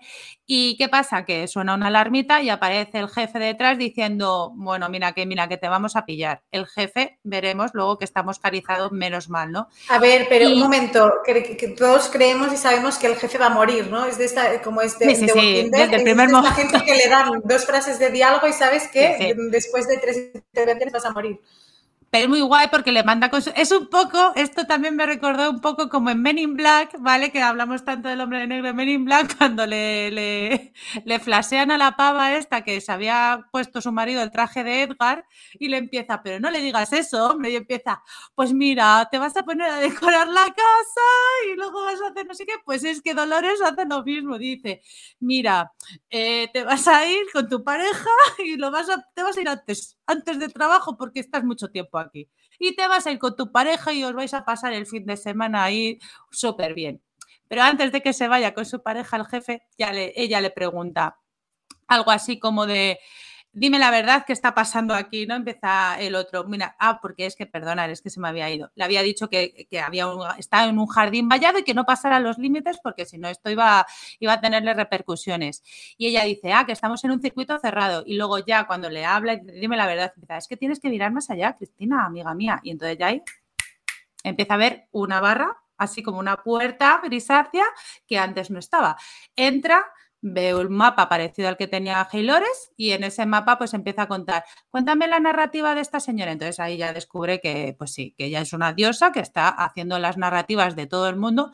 ¿Habrá hecho la de Maya? Como no sabemos de dónde sale esta señora, pues puede ser que sí, puede ser que no. Entonces ya eh, se entiende que claro, yo aquí cuando ya ves que todas las narrativas empiezas a entender por qué el jefe le pedía narrativas sangrientas era para que los hosts, pues bueno, pues lo pasaran un poquito mejor, entendemos. Y nada, ya por último, y ya os dejo hablar totalmente, yo me callo, Cristina vuelve a ver a Teddy y le confirma que ya puede ver la torre. Entonces ella le pregunta, y por favor, ¿quién me ha hecho todo esto? ¿Quién me ha hecho todo esto? Y Teddy contesta lo que nadie queremos contestar cuando le hemos cagado, que es como, pues lo has hecho tu amiga. Y ya os dejo hablar. Vale, yo quiero empezar eh, dándole crédito a Elena porque ha acertado bastante. En el último episodio dijo, ¿y si es Cristina la que está haciendo todo esto? También dijo, Hale es Cristina. y que Teddy eh, quiere despertar a Cristina porque echa de menos a Dolores, que, esto no está confirmado 100%, pero yo creo que va por ahí. Así que en ese sentido creo que, ha dado... tampoco he dado tanto en el clavo. Digo muchas cosas y lo de Hale es Cristina. sí que es verdad que otra cagadita que yo creo que, que ya lo comentamos la semana pasada y ahora sí que os dejo hablar, es que Haylores haya creado otra vez a Cristina, eh, no sé con qué código, pues con su propio código, sabiendo que es un, es un host muy especial. O sea, claro, tendríamos que saber de dónde viene esa bolita, qué pasa con eso, pero volver a crearse a sí misma, que entendemos por un lado que es humano, ¿no? En este aspecto, el volverte a crear y creer controlarla, porque la tiene totalmente controlada, es el mayor error, porque claro, ya cuando descubramos de dónde sale Teddy, entonces ya veremos toda cómo se le va cayendo el castillo de naipes. Pues sí, eh, aquí eh, se demuestra que el community manager de HBO Max España sabía cosas y, esta temporada está eh, muy influida por la filosofía hindú los nuevos robots creados por Hale están hechos con su código, que a la vez era el código de Dolores. Eh, y ahí, pues, un poco sería, eh, por una parte, ese alma individual, ¿no? Ese alma que hay en cada uno de ellos, ese código, y, el, el, código original, ¿no? Ese Dios que sería en la filosofía hindú Brahma. Entonces, hay esa identidad, ¿no? Entre el, el alma individual y ese, ese Dios, ese todo, ese, ese ser único. Y Maya, al final, es lo que te aleja de ese despertar, de darte cuenta de que eres Brahma, ¿no? Y, curiosamente, eh, Maya, originalmente en la filosofía hindú, también era un poder divino, y era un poder como el que ha demostrado tener Cristina, ¿no? De hacer que las cosas se comporten de una manera, representen una especie de teatro. Entonces, eh, yo creo que que aquí em, lo que nos están proponiendo es, ante el absurdo de la vida hay dos caminos, ¿no? O bien eh, el absurdo, ¿no? El decir no, nada tiene sentido, o bien eh, buscarle un, buscar una, elevación, eh, superar ese, esa diferencia, ¿no? y, ahí iríamos un poco con, con el tema de, Schopenhauer, ¿no? De, que hay, lo que hay es una voluntad, ¿no? Una voluntad y, a través de, la reflexión, a través de la compasión por los otros, a través del arte, eh, se puede trascender. De hecho, eh, en la primera parte del episodio, el, el, hombre de negro lo simplifica. Bueno, el hombre de negro eh, no, el, señor Perante, lo simplifica muy bien cuando dice hay dos tipos de personas, como decía eh, Arturo, pero dice los que guían y los que siguen. Y en este caso es un poco así, al final eh, está la guía y, luego los que acaban trascendiendo el seguir puede ser el follow, puede ser follow de, bueno, de sí, de obedecer o, o, el que sigue en la corriente que tú has estrenado, ¿no? Creo que es un muy buen juego de palabras y te lo sueltan en toda la cara al minuto 2 del episodio. A ver, está claro que este episodio, ojo, es que ha sido muy tope. ¿eh? Yo con, ya, eh, al igual que me, me, gusta, pues eso, teorizar y tal, mucho, lo del humo, tengo que decir, Miguel, que gracias, ahora sabemos que como Cristina ya ve todas las puertas, lógicamente entendemos que en su apartamento hay más puertas y se, le dejaría algo abierto y se escaparía el humito y luego volvería a cerrarse. Pero sí que es verdad que me desespera mucho no saber de dónde, lo siento por volver a Maya, me desespera muchísimo no saber de dónde sale Maya, ni bueno, Teddy tampoco, pero también me gusta, porque sé que va a ser, otra vez vuelvo a repetir que va a ser una gran sorpresa. También tengo dudas de cómo va a, ir la trama de Cristina en este aspecto, porque ya vamos por el capítulo 6, o sea, nos quedan tres, ¿no? O dos, nos quedan dos, perdón no sé contar. Tres, tres, el seis, el siete y el ocho, tres. no sé contar. Nos quedan tres y, yo creo que ya para el siguiente vamos a tener que descubrir, aparte de tener que volver a ver a Caleb, porque no le puedes dejar más de un episodio sin aparecer, a ver qué está pasando, porque claro, aquí Caleb también tendrá algo que algo que hacer, ¿no? no es, es que se nos había olvidado Caleb, pero es que madre mía cuántas dudas tenemos. Entonces, no sé. A mí, eh, después de este episodio, me llama mucho más la atención, como decía Miguel, el ver eh, quién es el dios, cómo se empodera Dolor, o sea, Cristina Lores eh, cómo volvemos a ese ser original, más allá de, cómo va la trama, que al final es una trama mucho más de acción, ¿no? Un señor que ha sucumbido al poder de unos robots y que se va a reencontrar con su hija, que a priori eh, se encontrarán y él, como no habrá pasado el tiempo, porque como pasa con el hombre de negro, habrá quedado en el mismo aspecto de, de, pues, de Caleb que conocíamos y ya está. Fin. Quiero decir que será un momento entrañable, facilón, pero la parte de la chicha gorda, que, es todo esto, ¿no? Eh, es el hecho de, lo que es real, lo que no, y, según nos estaba escuchando, eh, vuelvo a la reflexión que hacía José Luis, ¿no? Y, al, tema de los datos. Eh, Dolores sabemos que es una pelotita, tampoco nunca se nos ha explicado muy bien cómo funcionaba, o sea, se nos intentó en la forja, allí por, aquellos momentos, los libros, la biblioteca de memorias de gente y todo esto, pero no sabemos muy bien cómo, cómo se desarrolla como archivo, es decir, cómo, cómo funciona lo que es la pelotita en sí del comportamiento y si tiene easter eggs escondidos por el creador, ¿no? Siempre se ha dicho que cualquier programador siempre pone su huella ahí pues un poco dejando su, firma. Entonces, ¿quién no te dice que esta Maya y este Teddy son el, código que dejó Bernard, ¿no? Porque al final también se nos ha dicho que hay una base de datos gigante en la presa Haddam, que por eso querían matar a estos, o sea, que hay algo de datos de historias anteriores, o sea, Rebojan petó, pero hay una base de datos que, la siguen custodiando. Entonces entendemos que ahí hay datos de a lo mejor del parque y de la Dolores original. Y que, están en el desierto. Claro. Y que están en el desierto. Es que, es que, claro, eso lo dejaron al principio y ahí, nada, nada, un data warehouse de puta madre y lo dejamos ahí.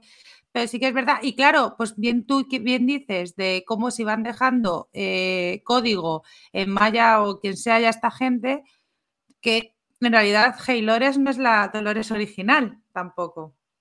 Entonces también ahí va de qué está pasando. A mí, en realidad, más lo que el de Caleb, yo en realidad lo que, lo que, me, lo que quiero ver es cómo se junta Bernard con Haylores y con Cristina. O sea, ese momento que nos lo van a dejar para el episodio 8, yo espero que para el 7, porque el 8 lo voy a ver más tarde. Entonces, yo quiero ver cómo, cómo ¿sabes? cómo cómo les van a juntar y cómo se va a solucionar todo eso y bueno, qué guerra va, qué, guerra habrá entonces. Eh, yo con este episodio ya te dejo, Miguel, termino, ¿eh? y ya te juro que termino.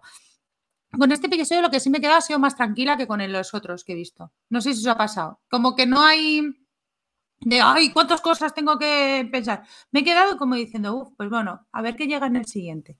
Y ya ahora sí, Miguel. No, yo creo que Bernard eh, va a actuar, pero más, em, más por detrás, ¿no? Más moviendo los hilos, ¿no? Esto me recordó un poco que al final, eh, pues también en la mitología existen las parcas, ¿no? Que son las que deciden cuándo cortar el hilo del destino. Y él está siguiendo ahí también una línea, ¿no? Una línea temporal y quizá hay algún momento en el que, en el que tiene que, que o bien sacrificarse o bien eh, matar a alguien, ¿no? Y tendrá esa duda, ¿no? De cuál de los hilos cortar, como en, las películas de acción cuando hay una bomba y no sabes qué cable cortar. Yo creo que, puede ser un poco ahí la decisión de Bernard última para, para decidir qué, qué camino tomar, ¿no? En este futuro post-apocalíptico. Me gusta, me gusta. Yo eh, lo último que quiero aportar es que, o sea, lo estaba leyendo por ahí a nivel como, es muy frase, muy sentenciadora, pero a su vez eh, creo que puede ser muy reveladora, ¿no? Eh, lo, que, y, lo hablábamos anteriormente, de lo, lo, real es irrepetible. Entonces, hemos visto de que muchas copias de Dolores no funcionan bien. La realidad, ¿cuál es? La que nos queremos creer y ahí es un poco la conversación que han tenido los dos Wills, ¿no? de qué es la realidad y la realidad al final pues no es replicable. pero luego es, si no somos libres, tampoco somos reales. Entonces, que es un poco la explosión de la cabeza, pero que resume muy bien eh, el, signo de los personajes. Es decir, todos buscan eh, ser en mayúsculas, el ser, más allá de reales o no, pero buscan una identidad y, por ello necesitan ser libres o liberados. Entonces, no sé, me parece que, mm, que como decía Miguel, todavía hay mucha filosofía y mucha historia, mucha chicha eh, de la que poder tirar. Pues sí, pues yo creo que podemos dar por finalizado este episodio. Eh, y no sin antes que Gemma lo te vuelva a pasar el testigo para que digamos las líneas, las, líneas de contacto y aparte tenemos también, ojo, no uno, dos comentarios de la web. Eh, pues me alegra y me congratula, pero antes eh, no puedo dejar de que Miguel recuerde sus vías de contacto también. Eso es. Bueno, aprovecho también para dar crédito, eh, porque si yo sé algo mm, de, esto de filosofía hindú y de Maya es porque grabé un episodio con Laura Carapeto que hizo su, TFG sobre este tema, así que todo lo que aprendí, pues eso fue porque un día se me, se me, ocurrió preguntarle, ¿no? Y aquí puede haber un poco de sincronicidad, que luego resulte que haya cosas aquí que resuenan en, Westworld, pero, pero ahí le, doy su crédito. Y, eh, y, bueno, si quieren contactar con, conmigo, pues estoy en arroba futurosofía1 con número porque si el número estaba ocupado, seguramente Miguel, como en la constante, nos pasó lo mismo. Y así, y, este podcast, pues efectivamente es miembro de la factoría de arroba la constante 1 eh, primos hermanos o, bueno, cuñados a lo mejor de la variable 1 y pueden contactar con nosotros. Siempre decimos que tenemos un correo electrónico, pero que no lo usamos. Total, ¿para qué? ¿no? Porque es algo que ya está como muy de modé. Y, la página web sí, sí la tenemos activa y es donde la gente puede, como decía Elena, dejarnos comentarios en este comenta y participa y es laconstante.com donde contarán todo el contenido de la factoría y también nuestro querido llamado botón naranja que les llevará a patreon.com para la constante y que pues les pondrá en contacto como estaban haciendo pues una Trulacho, Pablo eh, y tantos otros que están con nosotros acompañándonos en este programa en directo. Y, ahora sí, dejo que mis compañeros pues lean estos dos comentarios del Comenta y Participa de esta semana. Dale, José Luis. Venga, leo a Unai. Dice Unai, hola con una muy larga. Westpotteros. En este capítulo nos explican un poco lo que ya venís vaticinando en los podcasts anteriores. Estoy deseando escuchar vuestras nuevas teorías. Me está gustando mucho esta temporada. Y ver Nueva York con unas con esas imágenes que nos han puesto de noche, de día, etcétera, es un gustazo. Besazos. Ángel Pito es para Elena, siempre. Ángel Pito, yo te lo dejaría a Miguel, pero te lo dejo la semana que viene. Vamos a ver, Ángel Pito, qué nos comenta. Dejando de lado las troleadas del PC de Gemma y los melones de Elena, uy, qué mal suena eso. Hombre, pues sí, Ángel ha sonado un poquito mal. de la semana pasada, pero te perdono. En esta parece que Heylores ha descubierto la entropía y en su prepotencia por querer ser superior a los humanos no quiere reconocer que su proyecto de venganza no ha servido para nada y se siente tan vacía como al inicio. Lo mismo le pasa al hombre de negro, que también está subidito y siendo tan cabronazo como siempre, hoy va, bueno, siendo tan cabronazo como siempre, deja turulatos a la pareja del restaurante y por eso va a ver al William enlatado en busca de respuestas. Pero no se las da porque no se las puede dar porque los humanos siempre hemos estado tan perdidos como los sintéticos. Lo que me gustaría saber es si el Teddy ha salido del XP por su cuenta o es que alguien lo ha mandado. ¿A vosotros nos gustaría hacer con vuestros propios jefes lo que le hace Chris Lores con el suyo? Impaciente estoy cuáles van a ser los próximos movimientos de ella teniendo en cuenta lo que se sabe. ¿Su compañera de piso es humana o no? Es decir, ¿forma parte del juego o es una esbirra de Haylores? Es que ahí... Jo, a ver qué nos preparan con esta señora. Y si es una, hombre, molaría ya teorizando la parte bucólica que fuera una, una outlier, así un poco camuflada, ¿no? Ah, que sí, eh, eso también. Que, al final le hiciera ver un poco eh, con esas interacciones, eh, pues el mundo real. La, la, serie no nos ha llevado a ver ese comportamiento en ella. No tiene pinta de eso cuando contó la historia de que tiene un sueño de una de las Ya, es que lo de las moscas... Quieren dar a entender que era humana, una humana enmoscada. No, no ¿Y si... le haría yo más. Tengo que abrir un melón. Es que ha dicho Ángel Pito que sale del XP Teddy, que bueno, es que no sabemos Teddy dónde estaba. Yo ahora mismo ya ni me acuerdo, sé que se murió, pero no me acuerdo dónde estaba. Si sale del XP, es posible que nuestro indio favorito se haya metido donde no tenga que meterse y haya sido él el que le haya mandado? Puede ser.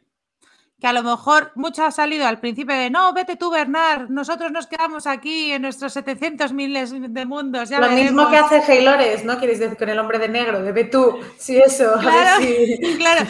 Y entonces ha llegado y le ha hecho, uy, voy a hacer un Teddy. Bueno, tenemos máquinas como tenemos 700 millones de mundos. Que no, que esto por lo que ha contado él que supuestamente, pero que no, que no. Que ya nos despedimos, ya nos despedimos. Dejo esto ya. Así que Gemma, te dejo que despidas. Ah, me, ah, vale, pues eso, me, despido, venga, hasta luego. No no, no, me puedo despedir, no me puedo despedir sin despedir a mis compañeros. Eh, Miguel on the road, gracias como siempre por estar con nosotros y para ilustrarnos y poner pues luz a la oscuridad, ¿no? Como hace Carlas Porta. También. Gracias, un placer. Nada, nada, gracias y también a Arturo Schopenhauer eh, por esa negatividad que emana de sus poros, ¿no? ese odio mm, que, efervescente que esperemos que la semana que viene siga acompañándonos. He visto un meme de este de Schopenhauer y que es el, abuelete este, que, por si alguien no lo conoce, que, este, que siempre dice cosas así muy, muy tajantes y, muy negativas, que me ha, me ha, encantado porque lo he mandado por ahí que ponía no. O sea, el meme era el, este personaje con no me he acordado a mí cuando me decís, es que solo digo no, sí. Sí, eh, y efectivamente, usted es muy de no, es muy tajante, es muy, muy rotundo. Arturo Schopenhauer, gracias una semana más. La semana que viene más. Y esperemos que, como siempre, mejor. Y Elena Oteo, ahora sí, eh, muchísimas gracias por, por ser mi amiga. Eh, por haber descubierto eh, el maravilloso mundo de Reddit y por ilustrarnos esta semana. Y esperemos que, sea la primera de muchas. Muchísimas gracias. Y bueno, pues me despido yo también. Gemma, Elena, besicos, amiga. Los amigas, amante para ti, para todos y nos vemos la semana que viene. Pues eso, Samante para todos, como dice Elena. Chao, chao.